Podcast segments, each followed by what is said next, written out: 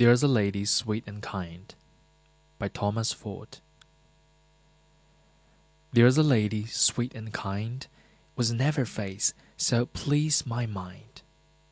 I did but see her passing by And yet I love her till I die.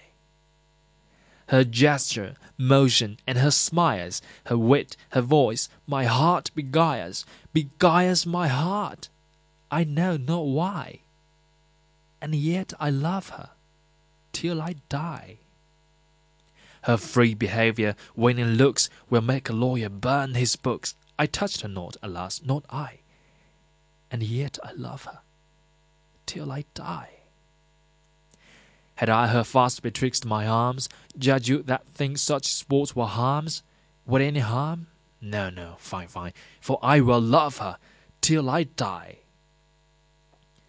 Should I remain confined there, so long as Phoebus in his spare, I to request, she to deny, yet would I love her till I die. Cupid is winged and doth range, her country so my love doth change.